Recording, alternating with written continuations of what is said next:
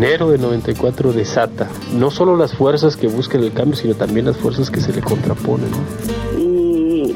Muchas injusticias. Además nosotros vemos que somos muchas minorías y que en realidad no somos minorías, somos la mayoría, pero nos han vendido ese engaño. Pienso que sí hay bastante esperanza y hay bastante fuerza. Lo importante para nosotras las zapatistas es que estemos unidas como mujeres. Somos libres aquí en nuestro territorio, nuestros cinco caracoles. Y seamos un mismo pensar, un mismo luchar para que el sistema nos respete. Pienso que sí hay bastante esperanza y hay bastante fuerza para voltear todo y enderezarlo. No destruirlo, pues echarlo a andar de nuevo. Que sea un golpe productivo. Revista de la Universidad de México, número 903. Nueva época. Ejército Zapatista de Liberación Nacional. EZLN.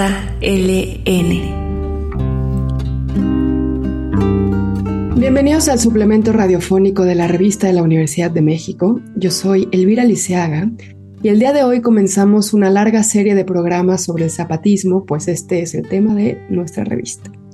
Y me gustaría empezar esta serie hablando de zapatismo y género porque creo que sabemos poco de cómo viven las mujeres al interior del zapatismo, de esta comunidad, y para eso invité a Carolina Elizabeth Díaz Íñigo. Ella tiene un currículum impresionante. Es investigadora postdoctoral en el Centro de Investigaciones y Estudios Superiores en Antropología Social, CIESAS. Es doctora en Antropología Social e integrante de la Red de Investigación en Emociones y Afectos desde las Ciencias Sociales y las Humanidades. Es parte de la Red de Estudios sobre las Resistencias Indígenas y cofundadora del colectivo transdisciplinario de investigaciones críticas. Además, ella es también autora del libro La sutileza de la resistencia, Mujeres y emociones contra el despojo en la frontera sur de Chiapas, editado en 2023. Bienvenida Carolina, ¿cómo estás? Muchas gracias, Elvira. Muy contenta de poder compartir con tu auditorio eh, un poco de la experiencia de las mujeres zapatistas que tanto nos han enseñado. Bueno, antes de empezar, déjame preguntarte, ¿por qué este fue el ángulo que te ha interesado investigar? Bueno, eh, han sido varias cosas las que he trabajado y en especial eh, en el caso de las mujeres zapatistas, eh, me, me, une a ellas, digamos que también soy adherente a la sexta declaración de la selva lacandona y bueno, soy antropóloga social y desde ahí me posiciono también en el ejercicio de mi profesión. Eh, en el caso de mi simpatía por el zapatismo, han sido varias las, los trabajos que se han hecho alrededor de, de, las mujeres y mi simpatía eh, es política, pues creo que en especial eh, la participación de las mujeres zapatistas nos ha enseñado mucho a los feminismos, ¿no? a la diversidad, eh, a la importancia de la diversidad al interior de, de los feminismos y de la lucha no solo contra el patriarcado, sino también contra el racismo, el clasismo y contra toda forma de jerarquización que oprima a, los pueblos y a los trabajadores, a las trabajadoras, a las amas de casa. Es decir, eh, eh, el proyecto político zapatista va más allá de reivindicaciones étnicas. Eh, en un inicio, desde el levantamiento, se plantearon la refundación de, de la nación, ¿no? y de incluir eh, en esta lucha a todos los sectores de la sociedad y a quienes estén interesados en una construcción de otro mundo posible.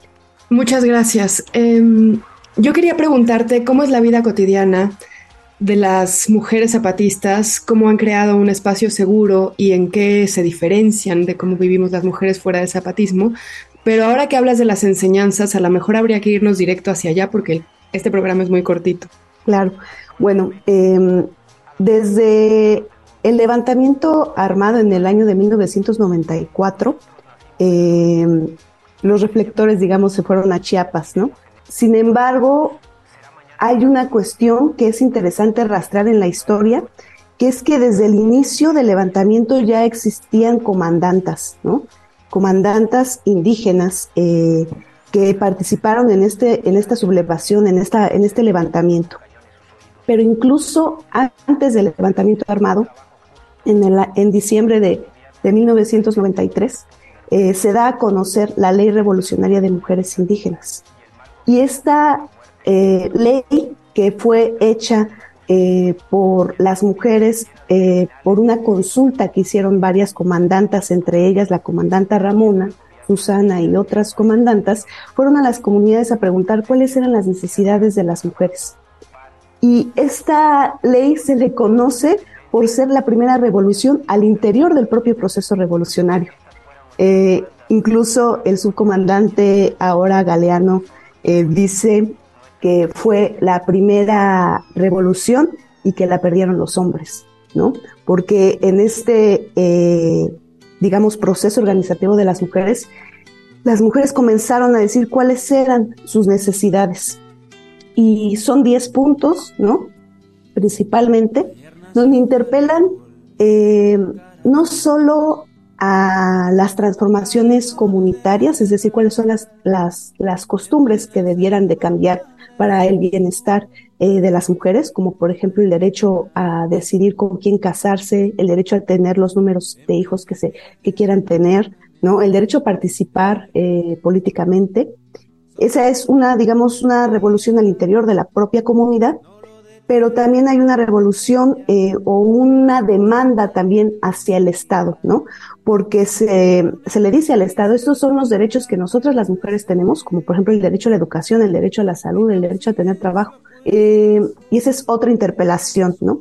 Y hay otra interpelación también al interior de, la, de, de esta ley, que es hacia el propio ZLN, pues se le dice, ¿no? Que las mujeres tienen derecho a tener grado, a participar directamente en la toma de decisiones y en el proceso organizativo del Ejército Zapatista de Liberación Nacional. Entonces, esta ley es muy, muy interesante, ¿no? De, ponerla en, ahí, ¿no? En, la historia, porque es un referente histórico eh, en nuestro país sobre la lucha de las mujeres indígenas ¿no? Eh, que hay que recordar que las mujeres en Chiapas y en general los pueblos indígenas en Chiapas, antes del levantamiento muchos vivían acasillados, eh, eran explotados, las mujeres eh, incluso eran violadas por los hacendados, ¿no? Esta ley revolucionaria termina planteando el inicio de lo que sería el proceso organizativo del ZLN en la vida pública, ¿no? Porque surge antes del levantamiento. Entonces ya ahí podemos ver el acento eh, especial que se le da a las mujeres. Bueno, a partir de este levantamiento, pues muchas cosas cambian, ¿no? Se recuperan tierras en, en espacios donde las mujeres eran acasilladas. Imagínate, se recuperan tierras y entonces esta recuperación del territorio es también una, al mismo tiempo una recuperación de los cuerpos de las mujeres, ¿no? Y de los cuerpos de las comunidades, eh, de las personas de las comunidades, ¿no? Creo que ahí se ve muy claro que la liberación de la tierra también es la liberación del cuerpo de, de, de las mujeres, ¿no? Esta relación cuerpo-territorio, ¿no? Entonces, esta recuperación es, digamos, una de las bases materiales de, de, este proceso eh, revolucionario. Posteriormente a este levantamiento y a esta recuperación de las tierras, las comunidades en un proceso de largo aliento que inició en, eh, antes del 94, porque eh, la fundación del ejército se da 10 años antes del levantamiento, comienzan también a construir eh, la autonomía al interior de sus comunidades, ¿no?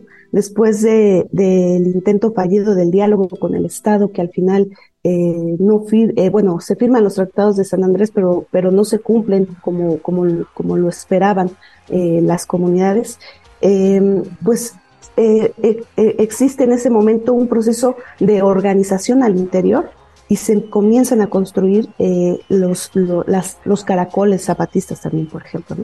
Y en este proceso político, la, la participación de las mujeres es fundamental porque en el, en el gobierno autónomo, por ejemplo, existe un sistema de justicia, ¿no? Donde las mujeres pueden ir a derimir sus conflictos, ¿no? Y uno de, de, de, los conflictos que se pueden presentar, por ejemplo, puede ser la violencia intrafamiliar.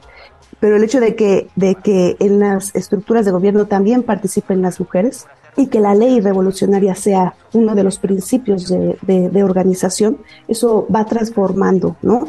Eh, porque hay que decir este proceso de participación de las mujeres es un proceso de revolución cultural, porque es un proceso muy profundo de transformación y de liberación.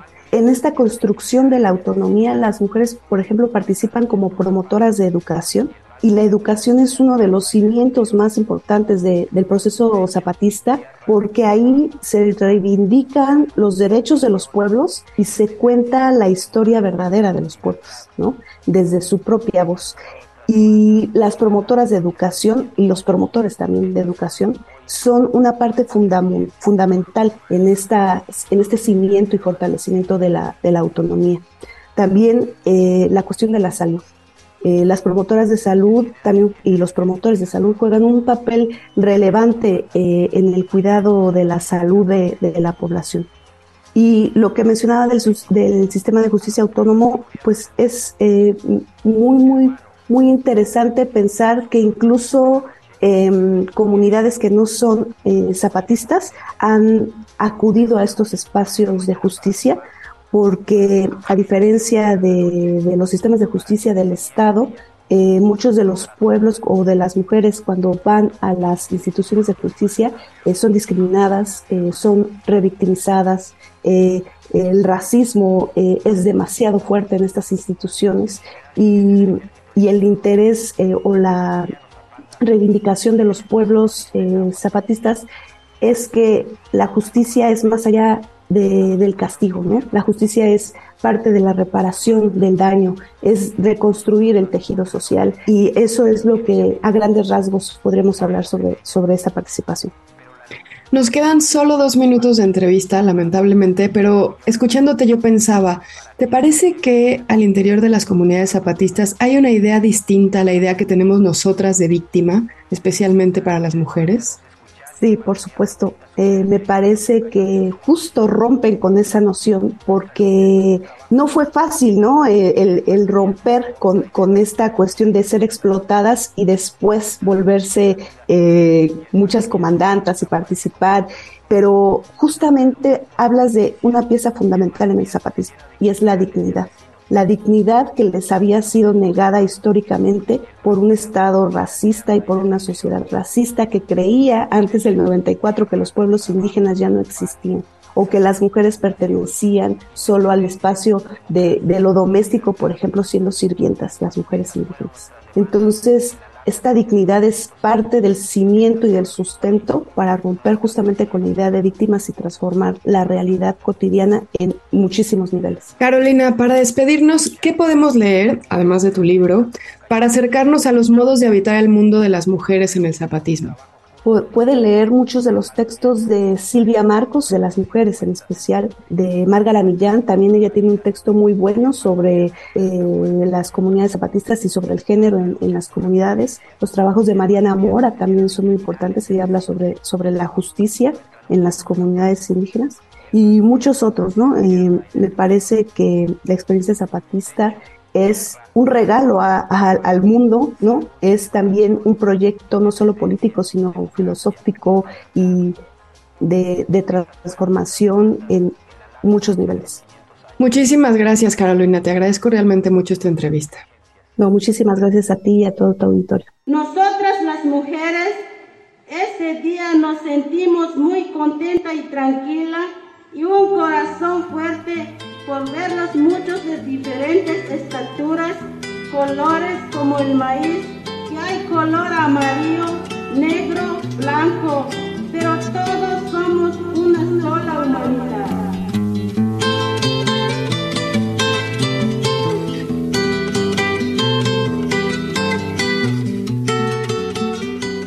Hemos llegado al final del programa. Consulten nuestro número de este mes en www.revistadelauniversidad.mx. Y recuerden que pueden comprar la revista en librerías UNAM, Educal y varias independientes. Sobre este programa pueden escribirnos a arroba shubidubi y nos encuentran en redes sociales como arroba revista-unam. Gracias a Yael Weiss, a Frida Saldívar y a Juan González. Yo soy Elvis Liceaga. Hasta pronto. Este programa es una coproducción de la Revista de la Universidad de México y Radio UNAM. Consulta esta entrevista y las anteriores en radiopodcast.unam.mx.